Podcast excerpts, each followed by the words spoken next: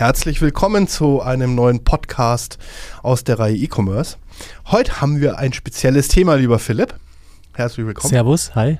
Ähm, wir haben uns überlegt, äh, mal weg von der trockenen Theorie hin ähm, zu dem Thema, was für Irrtümer gibt es eigentlich bei der Entwicklung von E-Commerce? Irrtümer meinen wir, was kann bei einem Projekt eigentlich alles schieflaufen, beziehungsweise was ist in unserer Vita eigentlich schon alles schiefgelaufen? Und zwar auf allen Ebenen. Nicht nur beim Kunden, sondern auch bei den Agenturen. Genau, und vielleicht kann man daraus ja am Ende auch ein kleines Learning für sich ziehen, wie man dann in Zukunft ein digitales Projekt angeht ohne in diese typischen Fallen zu tappen. Genau, die typischen Fallen. Also wir werden jetzt keine Spezialbeispiele bringen, um Gottes Willen keine Kunden nennen, keine Mitarbeiternamen, aber so, ich sag mal, Irrtümer, die immer wieder auftauchen. Ja. Und wenn du erlaubst, lieber Philipp, würde ich mit dem ersten anfangen. Das ist Gerne. mein Lieblingsirrtum. Ja.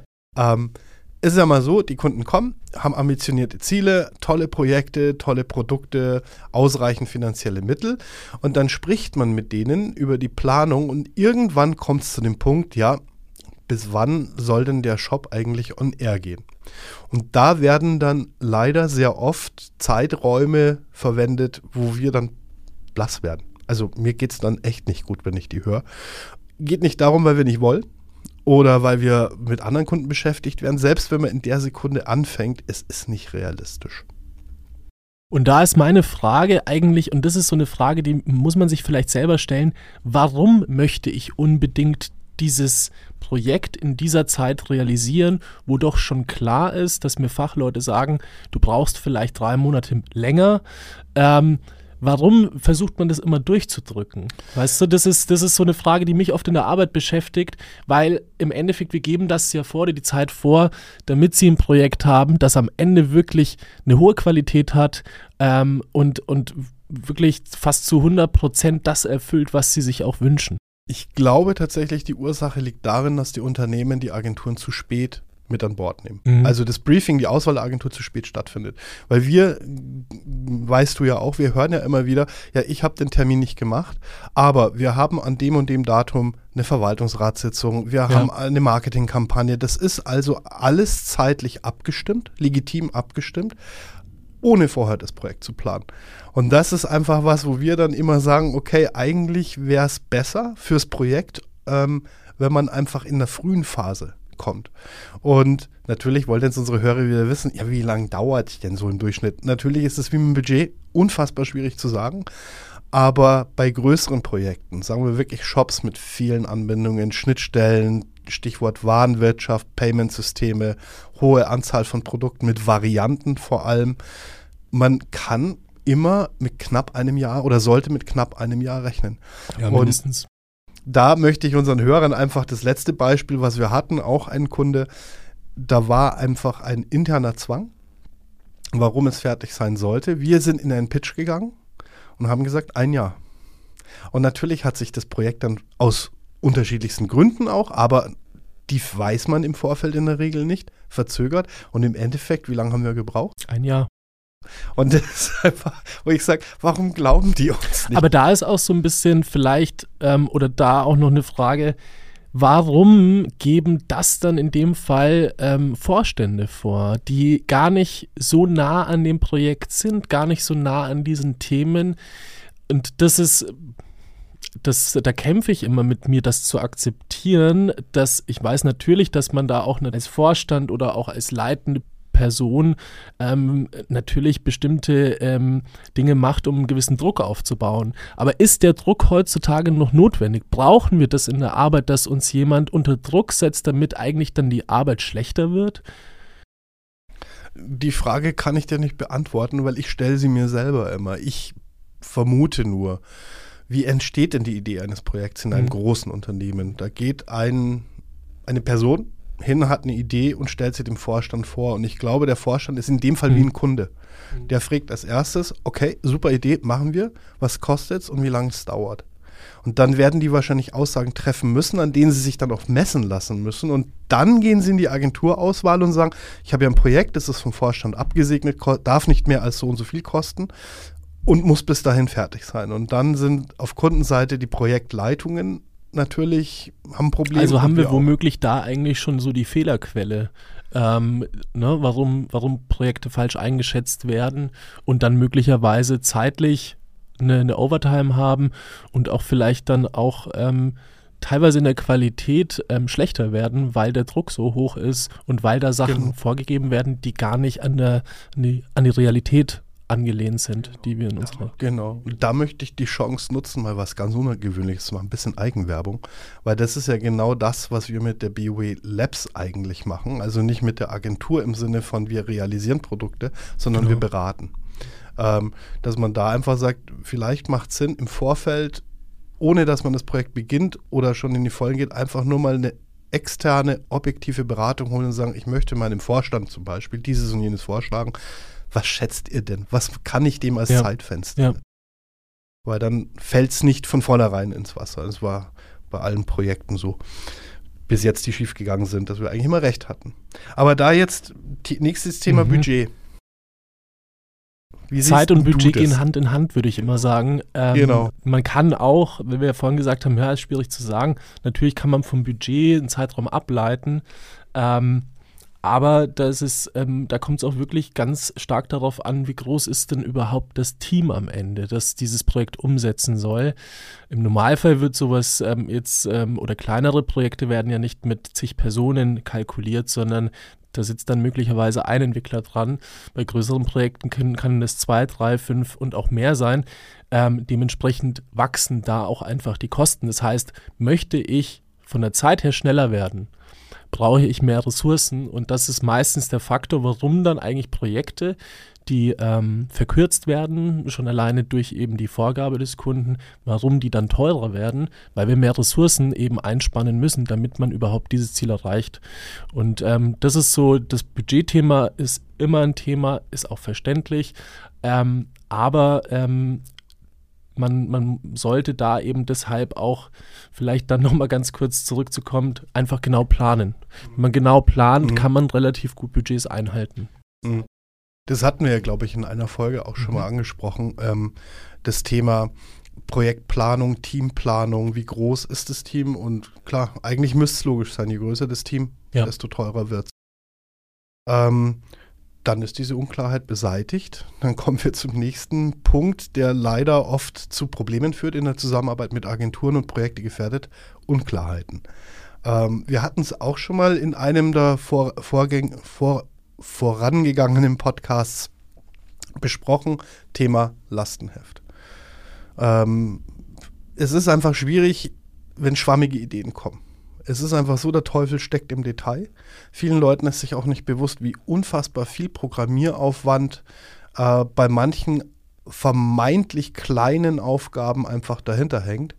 Und darum ist es einfach wichtig, im Vorfeld diese Unklarheiten zu beseitigen, indem man sie gar nicht erst zulässt und wirklich bis ins kleinste Detail im Prinzip durchschreibt, in Auftrag gibt. Ich vergleiche das immer ein bisschen mit dem Hausbau. Je konkreter mein Haus beschrieben ist, desto weniger Ärger habe ich anschließend mit dem Architekten oder beziehungsweise mit dem Bauherrn, weil es einfach dasteht. Genau. Und da ist auch ähm, das, dieses, äh, für mich zumindest, ähm, ähm, große Thema, dass ähm, eben man so vielleicht auch oft getrieben ist von dieser dynamischen Welt, in der wir ja heutzutage, finde ich, leben und sich da vielleicht einfach dann auch in solchen Projekten, die eine gewisse Aufmerksamkeit benötigen, einfach zu sehr auch einfach von der Außenwelt treiben lässt. Es geht ja am Ende, mhm. am Ende arbeitet man ja ähm, zusammen ähm, jetzt mit einer Agentur, der Kunde mit der Agentur, weil er ja im Endeffekt ein gewisses Ziel erreichen möchte. Mhm. Und, ähm, mhm. und ähm, da nimmt man sich oft selber einfach diese Zeit und, und, und Ruhe, um das zu machen und Planung. Ähm, da ist es auch oft so bei größeren Projekten, ähm, man muss da sogar teilweise eigentlich Machbarkeitsprüfungen machen. Das heißt, ähm, in der Entwicklung mhm. müssen wir dann zum Beispiel testen und schauen, können wir das überhaupt so umsetzen? Ist das realistisch, dass ähm, das im, in diesem System so realisierbar ist? Mhm. Und man kann viele Dinge oft gar nicht bis in die Tiefe eben in der Kalkulation schon berücksichtigen oder in der Zeit oder weil diese Dinge einfach erst im Projekt klar werden. Und, ähm, und das ist sowas, das ist einfach ein Teil in der Entwicklung, der ist so und den sollte man auch so akzeptieren. Ähm, genau. und das ist vielleicht auch nochmal um mhm. dieses, dieses ganze ähm, Thema ein bisschen zu lichten, ähm, warum es eben dann zu ähm, möglichen vermeintlichen Irrtümern kommt. Ja, dieser, diese Aussage, wir dachten, ja, wir meinten, wir sind davon ausgegangen, dass. Ähm, das ist einfach so, man kann von nichts ausgehen, man sollte nicht meinen, sondern wissen und man soll es vorher hinschreiben, weil ähm, es ist nicht so, dass wir dumm sind.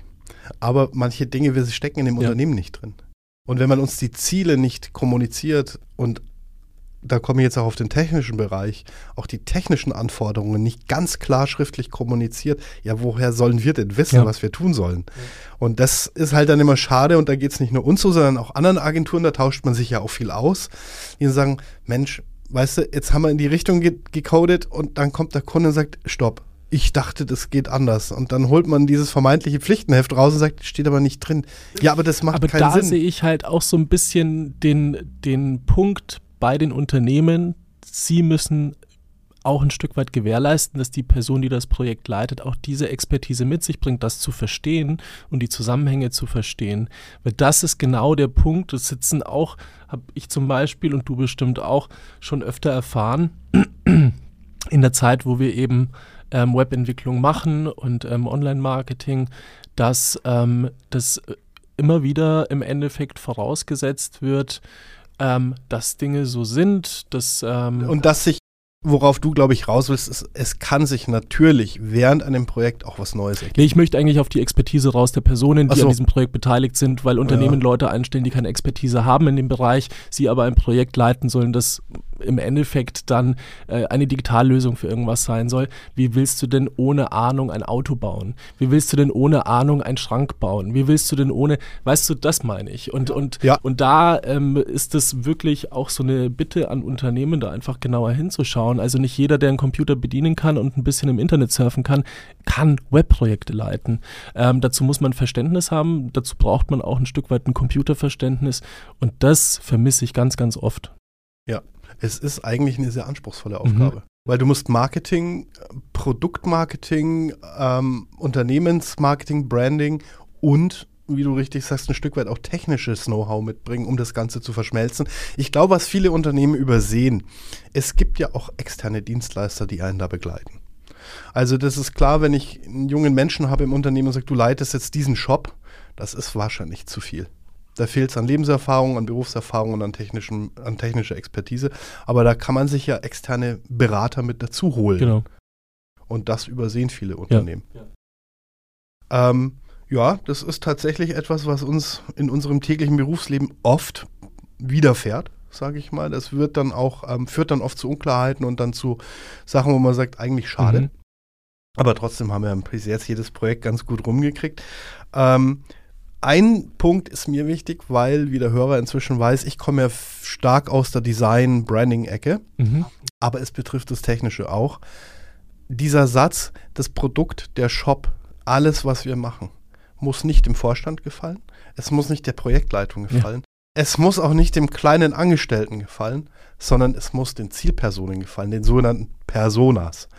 Ähm, das ist auch so ein Irrtum, das bestätigst du mir ja immer, Philipp, dass die Leute sagen, jetzt mal salopp ausgedrückt, mhm, habt ihr schön gemacht, gefällt mir nicht. Also dieses wirklich in der Lage sein, sich in die Zielpersonen reinzuversetzen. Und da sind ja auch wir Agenturen gefragt und auch gefordert, dass wir haben ja diese Objektivität, wir haben ja diese Distanz, wir sitzen nicht in dem Unternehmen, wir haben vielleicht von den Unternehmen vorher oder von dem Produkt auch noch nie was gehört. Ist doch ideal. Wir gehen völlig wie Neugeborenes drauf zu. Aber das ist genau das, ähm, das, was ich auch eben meine.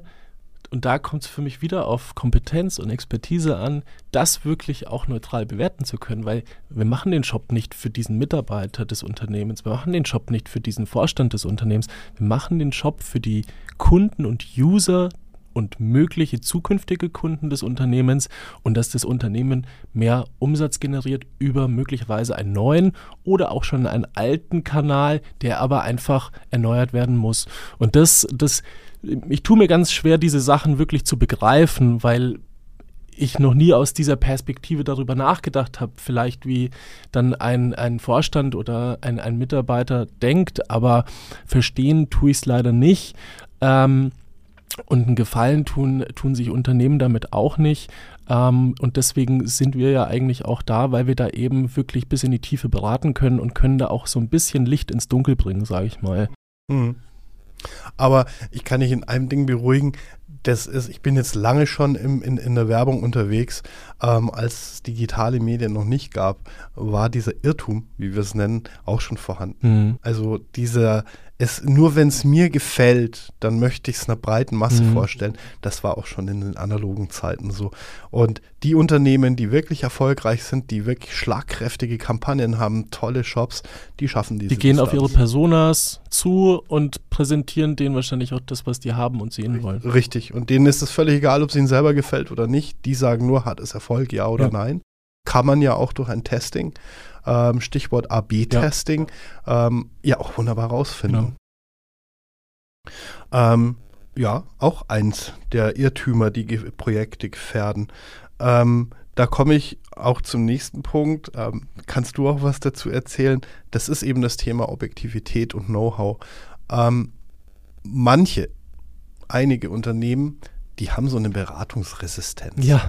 Das lässt mich persönlich verzweifeln. Lieb ich. Und, und vielleicht für unsere Hörer, das ist dann auch oft so, wir sind ja gleichberechtigte Gesellschafter und Geschäftsführer, wo wir uns die Bälle dann immer zuspielen, weil das kann man als Experte, als Fachmann nicht jederzeit ertragen. Dieses, die Leute hören sich's an, sie nicken und dann sagen sie, will ich aber nicht, ich will das anders. Ich das ist, äh, und das Ich ist schon das Problem, weil, wie gesagt, ähm, es geht ja nicht um, um die Person, sondern es geht ja um ähm, die Kunden da draußen oder um die User da draußen. Und, und da, ja, da verzweifelt man innerlich, weil du ja als Experte wirst du ja im Endeffekt ähm, beauftragt und engagiert und dann ähm, bringst du natürlich dein ganzes Know-how und deine ganze Expertise, die du über Jahrzehnte gesammelt hast, bringst du mit und dann sagt man, nö, ist anders. Ja. Ne? Ja. Und wenn, wenn man dann sagt, nö, ist anders, obwohl du sagst, nee, das haben die Leute seit 15, 20 Jahren, kennen die das so aus dem Internet und dir sagt jemand, nee, dann dann ja, dann, dann, oder da zweifelst du so ein bisschen natürlich an dem gesunden Verstand, den ein Mensch hat, ähm, weil du ja als Experte engagiert wurdest. Und das, ja. das ist auch einer der Punkte, die ich schwer zusammenbekomme. Ja.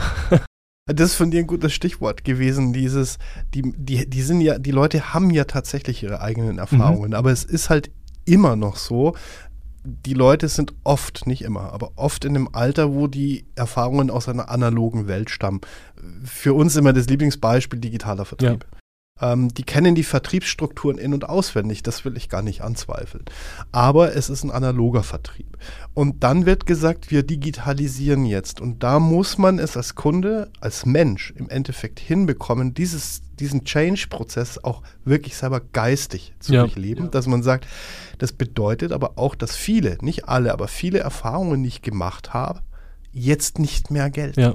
Aber in der digitalen Welt gibt es andere Rules. Und darauf muss man sich, glaube ich, einfach ein Stück einlassen. Es ist, ähm, auch wenn es schwierig ist, und ich mag, äh, ich habe das beste Beispiel eigentlich als Geschäftspartner.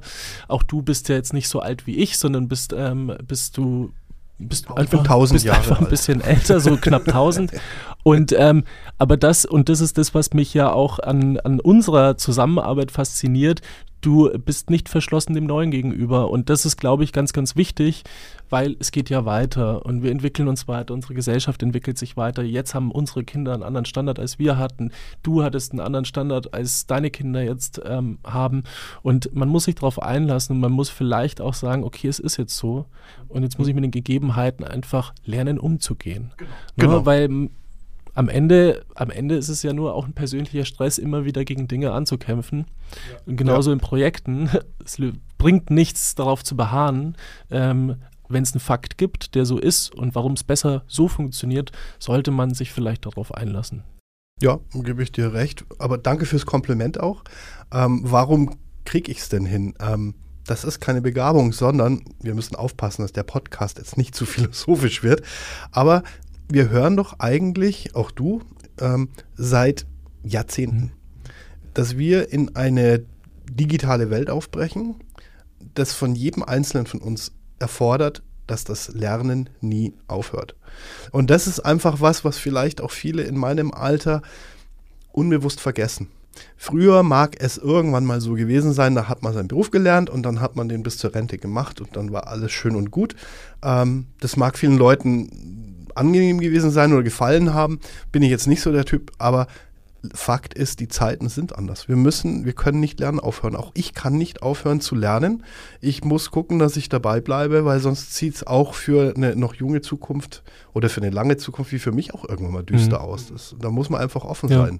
Und dann den Jüngeren wie dir zuzuhören, weil du bist ja aus einer Generation, du bist schon mit dem, wie ich mal sage, breiten Daumen groß geworden. Ja. Du hast gedaddelt, das kennt ich nicht.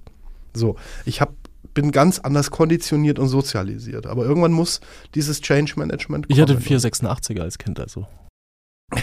da war ich 18 oder 19. ja. Und wenn man sich überlegt, dass die Konditionierung oder Sozialisierungsphase eigentlich, man sagt, mit sieben bis acht abgeschlossen ist, also ich komme tatsächlich aus der analogen Welt. Und das wünschen wir uns halt auch von unseren Kunden. Einfach mal dieses Zuhören, man muss kritisch bleiben, ja. man kann auch mal anderer Meinung sein, aber wie du vorhin auch gesagt hast, wenn wir seit 15 Jahren in unserer Erfahrung jetzt sagen, der User ist so, das ist belegbar durch Erfolge von Unternehmen, durch empirische äh, Erkenntnisse, durch Bücher, was auch immer, ja, dann verdammt nochmal, dann glaubt es doch. Es macht doch keinen ja. Sinn, in so eine Diskussion zu genau. gehen.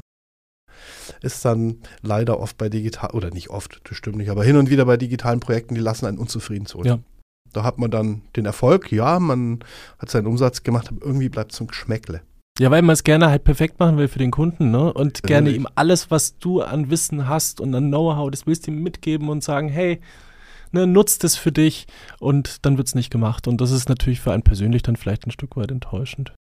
Ja. Ähm, was für Irrtümer gibt es noch? Lass mal überlegen. Ähm, betrifft auch die digitale Welt. Wir arbeiten ja mit unseren Kunden agil. Mhm. Jetzt ersparen wir dem Hörer eine Schulung über Dazu braucht man eine Podcast-Reihe. Können wir ja mal machen.